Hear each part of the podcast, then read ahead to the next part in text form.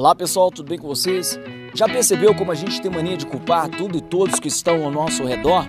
E a gente nunca assume a culpa realmente daquilo que a gente faz. Pois é, nós temos que aprender um ditado antigo que diz que nós temos que aprender a honrar as nossas calças. É, hoje isso vale tanto para homem ou tanto para mulher. É costume dos dois utilizar. Mas o que eu quero observar é que desde que o mundo é mundo e desde o início a gente tem mania de transferir a culpa para outra pessoa.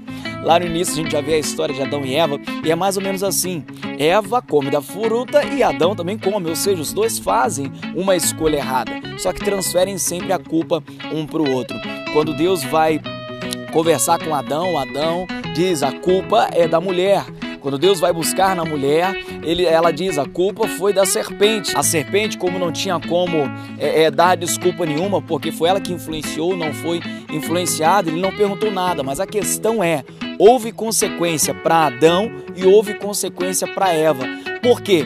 Transferir as nossas culpas para os outros não faz a gente fugir das consequências das nossas escolhas. Então não adianta você ficar, sabe, transferindo a culpa para um, a culpa para outro. É melhor você assumir a culpa e resolver esse problema, assumir a consequência e tentar buscar a solução a partir daí. Então o segredo é esse. E no final das contas, todos nós acabamos culpando não só as pessoas ao nosso redor, o ambiente ou a condição financeira que você nasceu. Tantas desculpas a gente dá, né? E no final de todas as contas a gente acaba culpando a Deus. Porque Adão diz: a mulher que tu me deste. Ou seja, se eu não tivesse me dado essa mulher, nada disso teria acontecido.